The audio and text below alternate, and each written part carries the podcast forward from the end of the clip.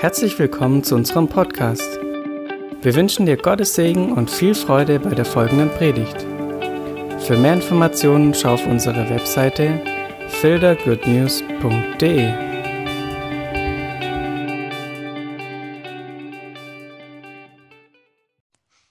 Amen. So gut. Wir haben heute das Thema Abendmahl und wir nehmen es nachher auch zusammen. Yeah. Oh, wow. Aber bevor wir das machen, lesen wir eine Bibelstelle und dann äh, schauen wir mal, was Gott dazu sagt. Ich bin echt. Okay.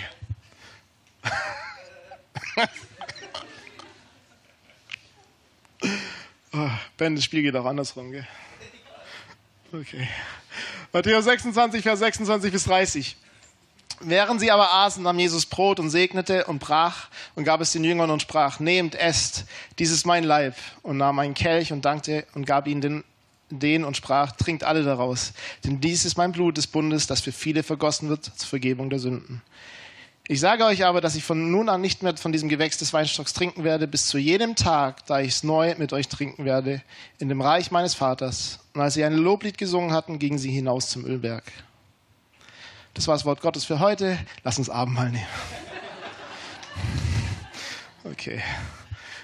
Gott, wir danken dir, dass es ein richtig guter Gottesdienst ist, dass wir dein Herz mehr und mehr erkennen dürfen, dass wir in Freiheit leben dürfen, in Leichtigkeit. Und Herr, es geht nur um dich. Und ich bitte dich, dass alles, was jetzt gesagt wird, dass es lebendig wird in unseren Herzen, in unseren Gedanken und dass wir eine neue Tiefe erkennen von dem, wer du bist und wie du bist und warum wir Abendmahl machen sollen. Danke, Gott. Amen. Abendmahl ist so ein Thema, das ist, jeder kennt jeder hat schon mal gemacht oder fast jeder hat schon mal gemacht. Jeder hat eventuell schon mal was davon gehört. Und deswegen drüber zu predigen ist immer schwerer, über Themen zu predigen, die irgendwie bekannt sind weil man gegen eine vorgeprägte Meinung angeht. Was ja nicht falsch ist. Ich glaube, ihr habt alle die richtige Meinung. Ich will euch nur ein bisschen neue Tiefe bringen in das ganze Thema Abendmahl. Und ich, ich bin vom Typ her so, dass wenn ich weiß, es gibt ein Thema, dann will ich die Tiefe leben von dem Thema. Dann will ich wissen, was steht dahinter, wo kommt es her und warum machen wir das überhaupt? Ist es nur Tradition, ist es Liturgie oder wieso sollen wir es machen? Ja, zum einen, weil Jesus gesagt hat und so weiter. Aber ich, ich weiß, da steht was dahinter. Und das Abendmahl ist ja im Laufe, also das, wie Jesus das gemacht hat, das ist ja ein ganz normales jüdisches Fest gewesen, und zwar das Passamal. Und das Passamal, das hat einmal im Jahr stattgefunden. Und das Sinn des Passamals war, um die, an den Auszug in Ägypten zu erinnern. Ja, vor allem eigentlich, als die Israeliten beschützt wurden vor dem Engel des Todes, der an ihren Türen vorbeigezogen sind. Dafür ist das Passamal eigentlich da. Und deswegen alles, was sie da tun an dem Abend, ist eigentlich dafür da, dass man sich daran erinnert, oh, das ist Passa, ah, deswegen machen wir das und deswegen gibt es nur ungesäuertes Brot und deswegen gibt es nur Kräuter und deswegen und so weiter und so fort. Wer es nachlesen will, wie die Geschichte ist und warum sie das Passa mal feiern sollen, das steht in 2. Mose 12 und 42, Vers 42 und in 3. Mose 23, Vers 5. Also Gott hat von Anfang an gesagt, ihr sollt das Passamal feiern, und zwar sofort, und zwar jedes Jahr, immer zur gleichen Zeit, immer am gleichen Tag, immer wieder, immer wieder auf die gleiche Art und Weise, niemals anders. Interessant.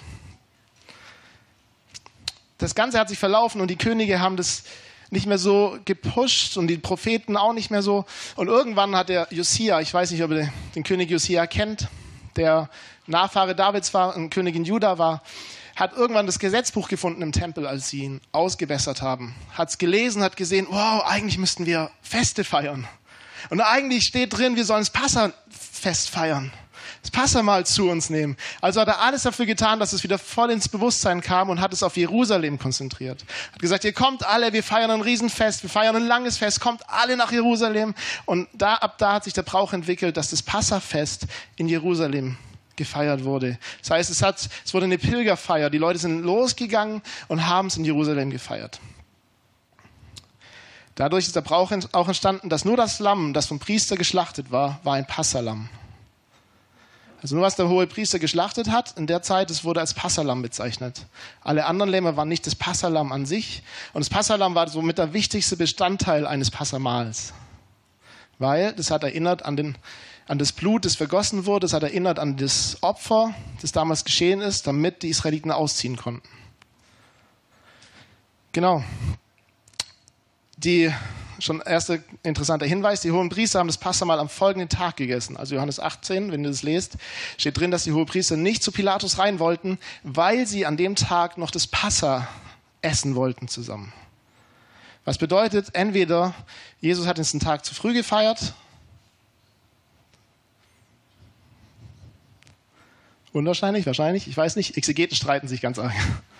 Und die sind sich nicht sicher. Ich persönlich glaube, dass Jesus das mit Absicht gemacht hat und dass er den familiären Charakter genommen hat. Und dass er gesagt hat, hey, ich, wir feiern das als Familie, das ist meine Familie, meine Jünger. Und wir feiern das einen Tag vorher, weil wir brauchen nicht das Passalam, das vom hohen Priester geschlachtet ist. Ja, am nächsten Tag war er selber das Passalam, richtig.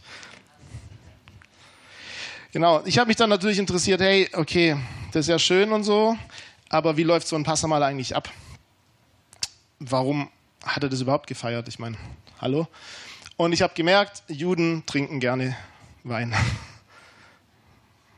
Sie feiern gern. Und nicht nur Juden, Franzosen auch und Deutsche auch. Ja, okay.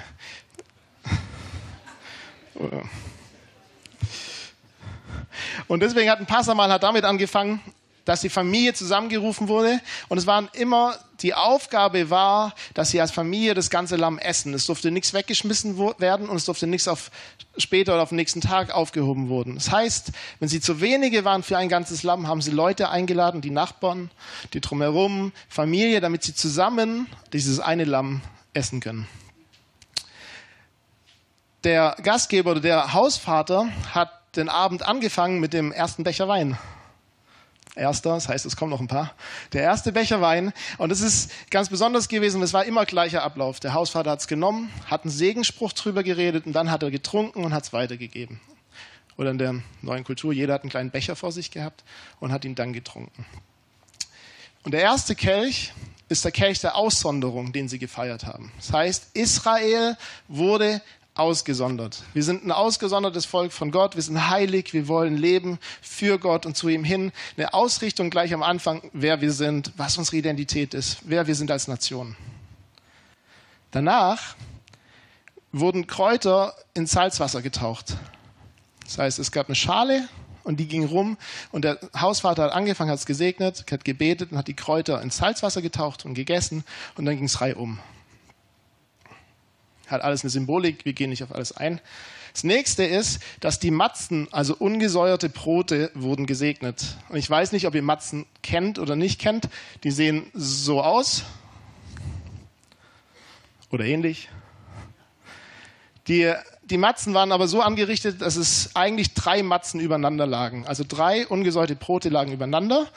Und in dem, an der Stelle hat der Hausvater das mittlere genommen und hat es gebrochen, den kleinen Teil wieder auf den Teller gelegt und den großen Teil in eine Serviette gelegt und versteckt, weil das wurde nachher nochmal gebraucht nach dem Essen. Wo will ich hin damit? Es wird richtig gut. Nach diesem Teil, wo der, der Hauswart es gemacht hat, geschieht etwas richtig Cooles und zwar dann reden sie darüber, wieso feiern wir Passa. Wieso feiern wir das überhaupt? Warum, warum gibt es halt ungesäuertes Brot? Warum essen wir Kräuter? Warum liegen wir zu Tisch?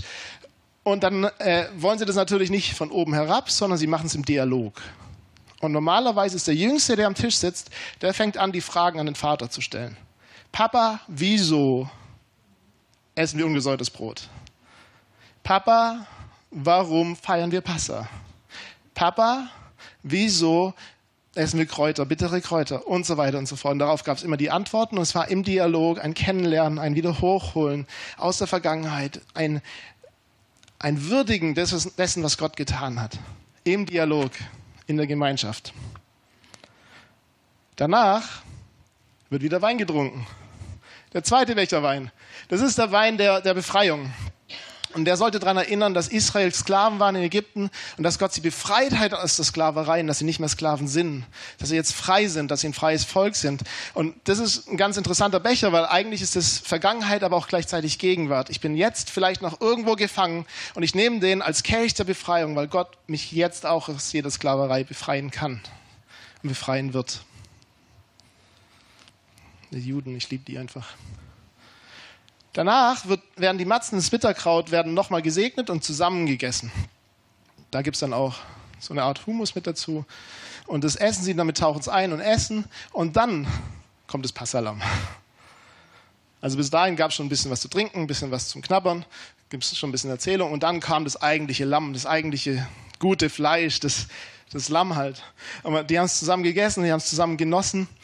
Nach dem Passalam wird die versteckte Matze wieder rausgeholt vom Vater, ausgewickelt und gesegnet und dann verteilt und gegessen. Danach, wer, wer weiß es? Hä? Der dritte Becher Wein, richtig. Wieso auch nicht? Hat er erst zwei hinter sich. Und das ist der Kelch der Erlösung. Da haben sie gefeiert, dass Gott die, die Israeliten erlöst hat von dem, dem Tod, vom Geist des Todes, der vorbeigezogen ist an ihren Türen. Also da haben sich ganz besonders daran erinnert, dass das Blut angestrichen wurde an den Türpfosten, so dass jeder Finsternis, jede Gericht Gottes zu dem Zeitpunkt an ihnen vorbeigezogen ist. Dann kam der vierte Becher Wein. Aber ist auch der letzte. Übrigens, die Kinder haben alle auch Wein getrunken. Einen kleinen Schluck, nicht so viel wie die Erwachsenen, aber immer einen kleinen Schluck. Das ist mal eine Kultur, die mir gefällt. Der vierte Becher. Der vierte Becher ist der Kelch der Annahme. Der Kelch der Annahme war ein ganz klares, hey, wir sind angenommen, wir sind ein ein Volk Gottes und wir werden mal mit dem Messias im Friedensreich sein. Wenn der Messias kommt, werden, wird er das Reich aufrichten von ihm und wir werden in seinem Reich zusammen sein. Wir werden in seinem Frieden zusammen sein. Er wird sich um uns kümmern. Das war der vierte Kelch. Und das war mit der Abschluss, nämlich danach hat man noch ein Loblied gesungen. Ja, man hat noch einen Psalm meistens gesungen und zusammen gebetet und das war der Abschluss vom Abend. Das heißt, das Passamal ist eigentlich, was vergangen ist, was einmal im Jahr wieder in die Zukunft geholt, in die Gegenwart geholt wird und das äh, sichtbar wird für sich, zu sagen, okay, das ist passiert, das hat Gott getan, das wird Gott wieder tun, weil alles, was er getan hat, ist eine Verheißung auf morgen und aufs Jetzt. Das heißt, was er gemacht hat vor, weiß was ich, wie viel tausend Jahren, wird er wieder tun und wir feiern das und wir, wir lieben das. Wir gehen da weiter mit rein. Amen. Das war das Passamal. Jetzt ist natürlich das Abendmahl im Passamal. Und da lesen wir mal, weil es gibt Hinweise, dass sie es genauso gefeiert haben. Zum Beispiel Johannes 13.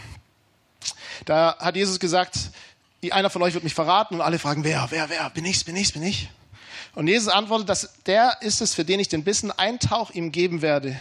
Und als er den Bissen eingetaucht hatte, nimmt er ihn und gab ihn dem Judas, Simon, Sohn des Iskariot. Und so weiter und so fort. Den Bissen eintauchen ist genau der, der Teil vor dem zweiten Becher. Das ist da, wo die Kräuter eingetaucht werden in das Salzwasser. Und dann wird das Rei umgegeben.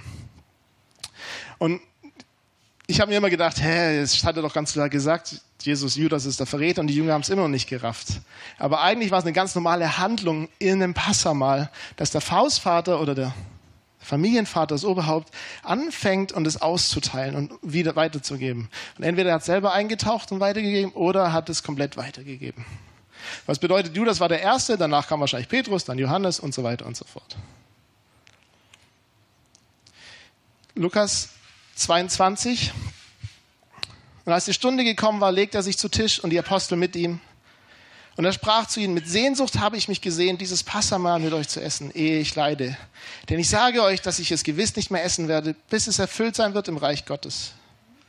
Und nahm einen Kelch, dankte und sprach, nehmt, nehmt diesen und teilt ihn unter euch, denn ich sage euch, dass ich von nun an nicht von dem Gewächs des Weinstocks trinken werde, bis das Reich Gottes kommt. Und er nahm Brot, dankte und brach und gab es ihnen und sprach, dies ist mein Leib, der für euch gegeben wird. Dieses tut zu meinem Gedächtnis. Ebenso auch den Kelch nach dem Mahl. Und sagte, dieser Kelch ist der neue Bund in meinem Blut, das für euch vergossen wird. Hier redet von zwei Kelchen. Ist mir davor nie aufgefallen. Der erste Kelch vorm Essen, der zweite Kelch nach dem Essen. Steht ja ganz klar drin. Auch den Kelch nach dem Mahl. Jetzt wird es langsam richtig cool. Matthäus 26, wir lesen es nochmal. Während sie aber aßen, nahm Jesus Brot und segnete und brach und gab es den Jüngern und sprach, nehmt, esst, dies ist mein Leib. Und er nahm einen Kelch und dankte und gab ihn den, den und sprach, trinkt alle daraus, denn dies ist mein Blut des Bundes, das für viele vergossen wird zur Vergebung der Sünden. Ich sage euch aber, dass ich von nun an nicht mehr von diesem Gewächs des Weinstocks trinken werde, bis zu jenem Tag, da ich es neu mit euch trinken werde und dem Reich meines Vaters. Als sie ein Loblied gesungen hatten, gingen sie hinaus zum Ölberg. Drei Bibelstellen, wir sehen schon mehrere Parallelen zum Passamal. Loblied am Ende gesungen.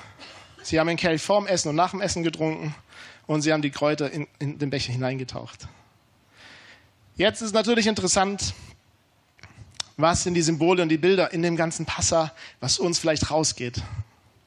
Die versteckte Matze, das versteckte, das ungesäuerte Brot, das ja drei Stück. Und keiner weiß, wieso es drei sind. Manche sagen, es ist die Stammvater, Abraham, Isaac, Jakob. Andere sagen Propheten, Wort, Gesetz.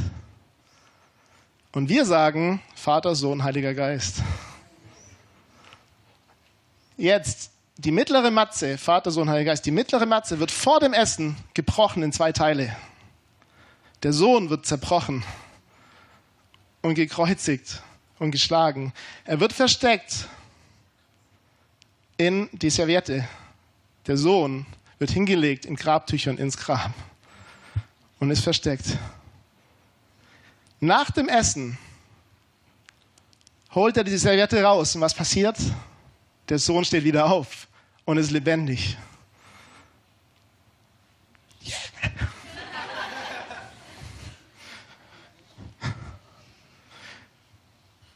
In der Matthäusstelle steht drin, sie aßen, also sie waren schon am Essen und dann nahm er das Brot. Ich glaube, das war genau die Matze.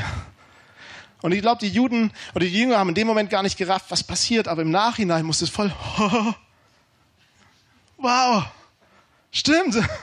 Und ich glaube, währenddessen war es ein ganz normales Ritual, ein ganz normales Sein, ein ganz normales Wow. Und Jesus nimmt diese Matze und ich, ich was in dem vorgegangen muss, zu sagen, das ist mein Leib. Er nimmt es und sagt, das ist mein Leib. Das ist mein Laub, der, der geschlachtet wird, der hingegeben wird, tot ist, für drei Tage versteckt, wieder hochkommt und aufsteht, wieder da ist, lebendig ist. Wenn wir das Brot zu uns nehmen, dann feiern wir sein Sieg, seine Auferstehung, sein, niemand kann mich halten, weil ich bin der Sieger über das Finsternis und Tod. Nicht mal der Tod, das mächtigste des Feindes, kann mich halten. Der Feind ist alles Mächtigste, was er tun kann, uns tun kann, ist, dass, dass wir sterben. Und Jesus hat gesagt, was ist das? Das hält mich nicht zurück. Ich bin größer als der Tod. Deswegen, wenn wir das, den Leib zu uns nehmen, dann ist das ein ganz klares Bild für sein, wow, er ist siegreich. Er ist der Sieger, er ist auch verstanden. Und gleichzeitig, er ist geschlagen, sein Körper wurde zerbrochen an unserer Stelle.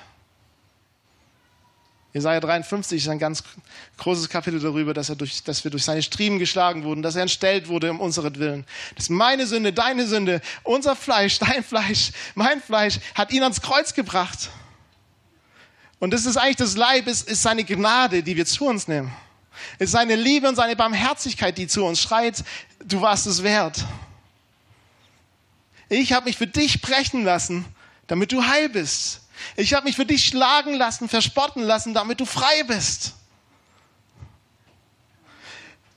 Ich habe ich hab alles gegeben, ich habe meinen Körper hingegeben, ich habe alles gegeben, damit du nicht mehr Angst vor Tod haben musst oder Finsternis oder der, der, des Feindes, weil ich habe dich rausgeholt.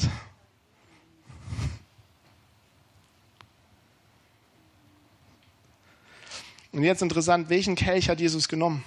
Den nach dem Mahl. Was ist der dritte Kelch? Der dritte Kelch ist der Kelch der Erlösung. Komm schon.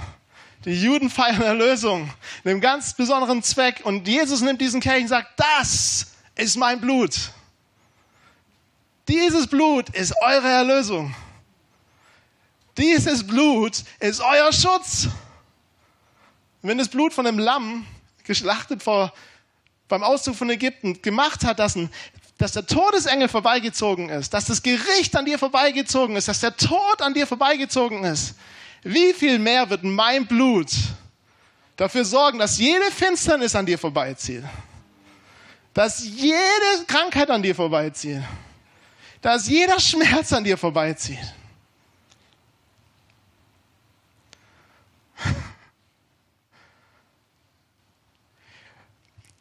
Es ist, ich habe so einen coolen Gedanken mal gelesen und ich fand es so Hammer.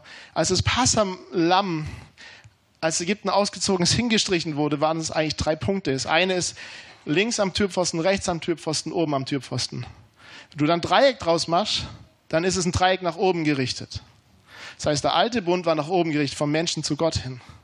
Sie mussten, sie mussten, sie mussten, sie mussten erlösen. Sie mussten alles tun, um heilig zu sein. Sie mussten, sie mussten, sie mussten. Ganz klare Richtung. Der neue Bund hat auch ein Dreieck, und zwar am Kreuz. Linke Hand, rechte Hand bei die Füße von Jesus.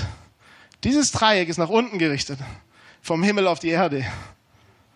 Das ist der neue Bund. Der Himmel kommt zur Erde, nicht andersrum. Wir kommen nicht zu ihm, er kommt zu uns. Nicht wir müssen Vorleistung machen, er hat Vorleistung geleistet.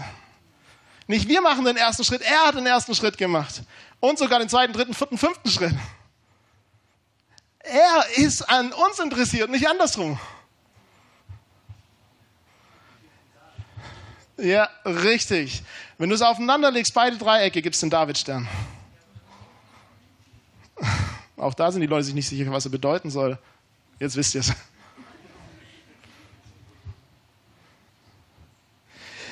Der neue Bund, das, was Jesus uns gegeben hat, ist von, vom Himmel auf die Erde gerichtet, ist vom Sieg zu Finsternis hingerichtet, ist vom, vom Leben zum Tod, nicht andersrum. Und wenn wir das Abendmahl feiern, dann feiern wir den Sieg. Wir feiern, dass das Blut Christi mächtiger ist als alles andere. Wir feiern, dass an dem Blut Christi alles vorbeiziehen muss. Alles. Wir müssen keine Angst mehr vor dem Tod haben keine Angst mehr vor Gericht haben. Das Mächtigste, was der Feind machen kann, der Tod hat keine Macht mehr. Ich freue mich auf den Moment, wo ich übergehe vom Leben in, äh, ins ewige Leben, ins, ins Leben nach dem Tod. Ich habe keine Angst mehr davor, weil ich weiß ganz genau, Gott ist so viel größer und so viel stärker und so viel mächtiger. Und er ist in uns.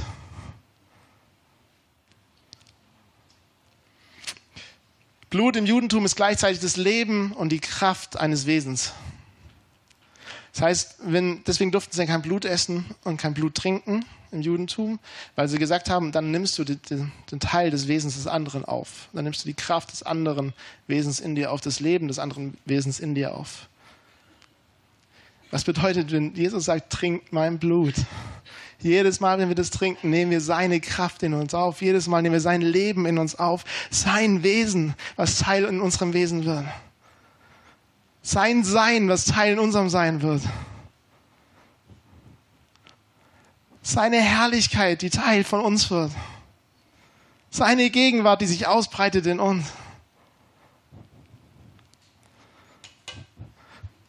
Das hat für mich Abend eine ganz neue Bedeutung gegeben. Sein Leib, den er zerbrochen wurde, wirklich zerbrochen. Und deswegen hat Jesus gesagt, feiert es als Gedächtniswahl. Nehmt es. Und dann ist es ein Weisen nach, nach hinten, was ich getan habe, wie bei den Juden. Ich bin am Kreuz für dich gestorben.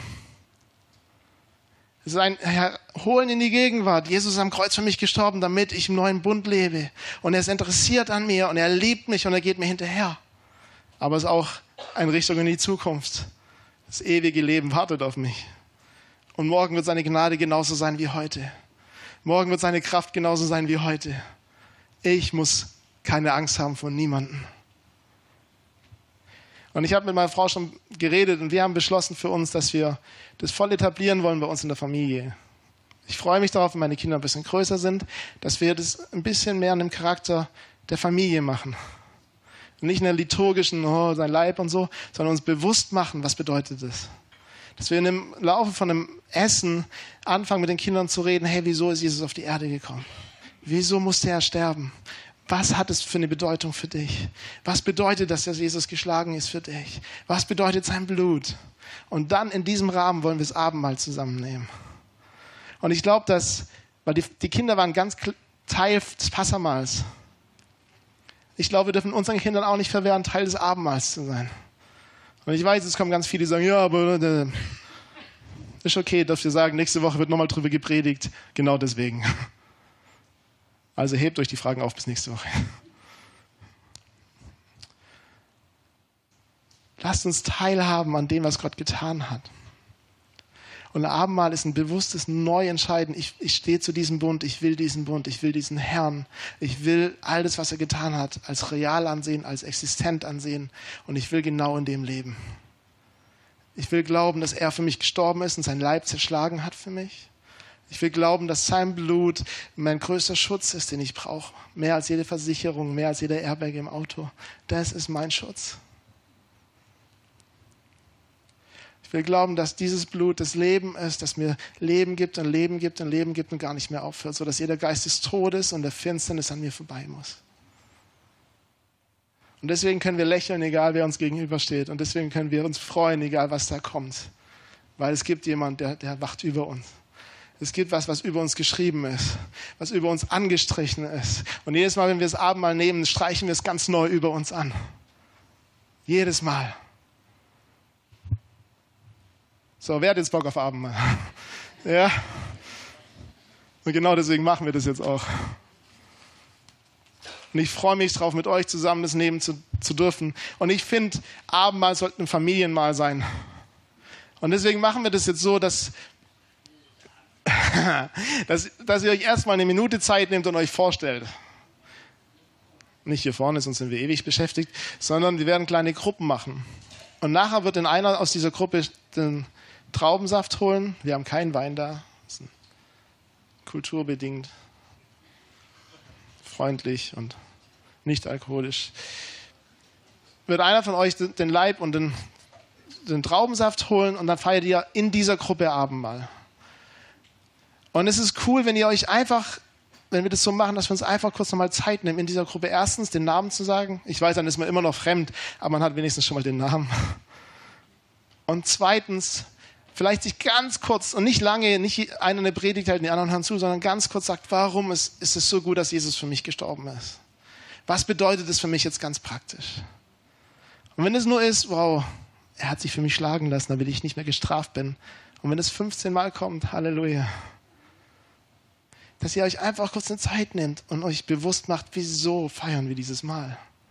Nicht nur, weil Jesus es gesagt hat, nicht nur, weil es Tradition ist, sondern weil es tief ist weil es tief verwurzelt ist.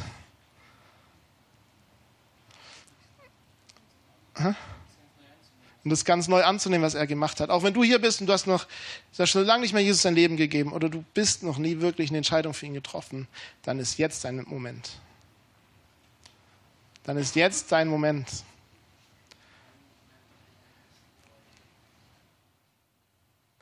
Okay, wenn, es dich betrifft, dann in deinem Herzen sag einfach jetzt in diesem Moment, nicht laut, in deinem Herzen sag einfach in deinem, jetzt gerade, ich liebe dich, Herr. Ich glaube, dass du für mich gestorben bist. Ich will, dass du der Herr meines Lebens bist. Mach es und lebe es.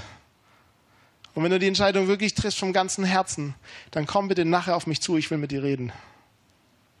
Ich will mit dir reden, ich will mit dir beten, ich will dir sagen, wie man das richtig festmacht und wie es weitergeht.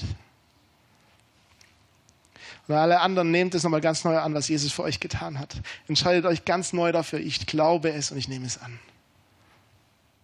Okay. Also 20 Gruppen, fünf bis sechs Leute in einer Gruppe. Die Folien werden alle online gestellt auch. Ich sehe hier ein paar Fotos machen. Wir stellen immer alles online. Gut.